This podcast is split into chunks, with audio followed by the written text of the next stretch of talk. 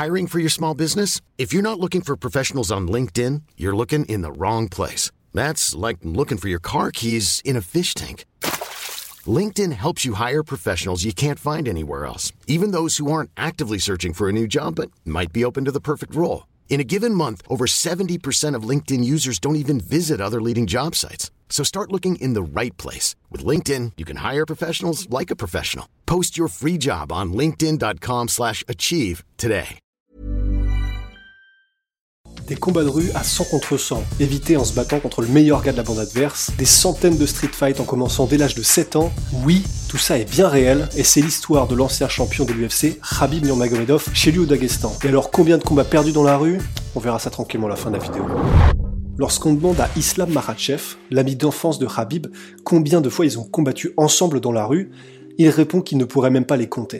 En gros, comprenez, c'est comme si vous essayiez de vous souvenir du nombre de parties de foot que vous avez fait avec vos potes. Habib a donc eu son premier street fight à l'âge de 7 ans et il combattra ensuite régulièrement jusqu'à son entrée à l'université. Et alors qu'est-ce qu'on entend par régulièrement? Eh ben dites-vous qu'à certaines périodes, c'était jusqu'à 3 fois par semaine. Et alors on est donc, en chiffrant tranquille, si on doit faire des mathématiques, en prenant de 7 à 17 ans et avec une moyenne d'un combat toutes les 2 semaines, estimation vraiment très basse, on serait donc sur du 260 combats. Et gardez à l'esprit que c'est donc probablement beaucoup, beaucoup plus. Et quand on sait que la quasi-totalité des jeunes au Daghestan s'entraînent au sport de combat, et que la discipline et la rigueur d'entraînement dans ces régions est particulièrement rude, ça veut donc dire un minimum de 260 combats à main nue contre d'autres jeunes rompus à la confrontation physique. Alors la question qui se pose immédiatement du coup c'est pourquoi?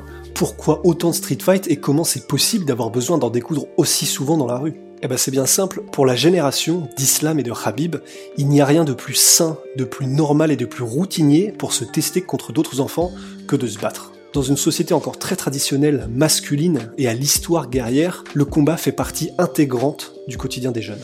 Et les conflits, qu'ils soient majeurs, style t'as insulté et bousculé ma petite sœur, ou mineurs, du style tu supportes le Barça et moi le Real, le résultat était de toute façon le même, bagarre.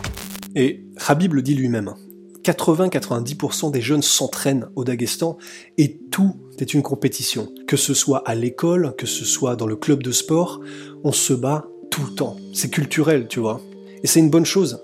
Par exemple, quand tu rentres après t'être battu dans la rue chez toi, ta maman te demande est-ce que t'as gagné ou t'as perdu? Mais là où les choses prennent une tournure encore plus intéressante, c'est lorsqu'on s'intéresse au rôle de Habib dans le street fight game de sa région. Parce que ce qu'il faut bien comprendre, c'est qu'il y avait vraisemblablement un système de règlement de conflit en mode champion versus champion. Et dans le travail du journaliste qui a interviewé Habib et Islam à ce sujet, il fait une comparaison qui est parfaite et que je vais donc honteusement pomper, c'est celle avec la scène d'ouverture du film 3. Dans cette scène, juste avant qu'une immense bataille ne commence, les deux armées en présence décident d'élire leurs deux meilleurs soldats qui s'affronteront en duel et dont le vainqueur déterminera l'issue du conflit entre les deux nations. Et vous savez, ça débouche donc sur cette fameuse scène où Brad Pitt en Achille termine son vis-à-vis d'un coup d'épée, un peu en mode Superman Punch mais avec un bon gros glaive mythologique. Et dans une moindre mesure, il arrivait, à l'Antiquité au Moyen Âge, que pour éviter un conflit généralisé et un bain de sang, d'un commun accord, deux familles de bandes de camps décident de mettre en place un duel, notre champion contre votre champion, pour déterminer l'issue de la rivalité sans avoir à gorger de sang le champ de bataille et pour éviter des pertes terribles.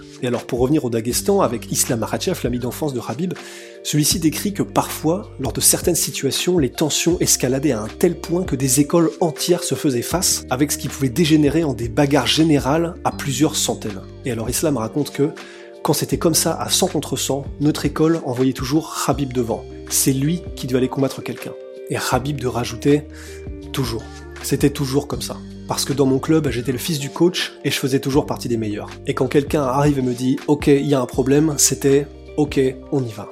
J'étais un peu comme un grand frère pour tout le monde. Si quelque chose ne va pas, c'est à moi de m'en occuper. Même si je n'ai rien à voir là-dedans, même si ça ne me concerne pas, c'est à moi d'y aller de régler le problème. Parce que si j'arrive et que je vois mes gars en train de perdre, je dois y aller.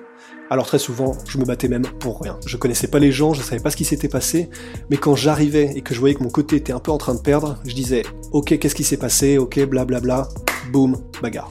Et c'est à l'âge de 21 ans qu'il arrête complètement les combats de rue, et les seuls combats qu'il fera désormais ce sera pour son métier, combattant professionnel. Et pour la génération de Habib, il y avait néanmoins des règles à tout ça. Et après chaque street fight par exemple, 100% du temps, les deux concernés se serraient la main. Bon, ils ne devenaient pas meilleurs amis non plus, mais ils respectaient l'ordre établi et l'issue du combat. Et il était également très mal vu de s'en prendre à un aîné, à quelqu'un de plus âgé que soi, et c'était d'ailleurs généralement puni. Et puni comment? Bah, on vous le donne en mine, par une bastonnade. Mais néanmoins, comme Habib l'avoue lui-même, tout ça, tous ces codes-là, c'était avant. Les temps ont changé, confie Habib. Plus personne ne veut se battre dans la rue. Tout le monde a des couteaux, des armes à feu, les jeunes ne se battent plus, ils se tuent. C'est extrêmement dangereux et ça ne rigole plus. Et pour cette génération de Dagestanais, aujourd'hui trentenaires, les Khabib Nurmagomedov, Islam Makhachev, les bagarres d'école ces dernières années ont pris une tournure vraiment tragique qui semble sonner le glas de cette culture respectable et codifiée du street fight. Et à leur époque, il y avait aussi bien sûr parfois un ou deux gars un peu trop motivés qui se ramenaient avec un couteau et une arme à feu, mais la règle tacite, c'était que les deux camps, après le règlement de compte, puissent repartir chacun de leur côté. Et alors quand, pour finir son travail de recherche, le journaliste pose la question à Habib de savoir s'il a déjà perdu un combat même dans la rue, sa réponse est directe et sans appel. Non, jamais. Voilà, c'était les anecdotes du père Rusty sur les street fights de Habib Nurmagomedov. A bientôt sur la sueur, merci d'avoir suivi et ciao. Et voilà, c'est la fin de votre épisode du podcast La Sœur. Si ça vous a plu, n'hésitez pas à nous mettre les 5 étoiles sur Apple Podcast ou sur Spotify. Vous pouvez aussi nous laisser un petit commentaire, ça nous aidera beaucoup. Et si vous voulez aller plus loin avec nous, vous tapez La Sueur toutes les plateformes ou sur les réseaux sociaux, vous nous trouverez. Et là, vous nous écoutez très certainement en audio. On est aussi en vidéo sur YouTube, mais également sur Snapchat. Là encore, vous tapez la sueur et on sera là.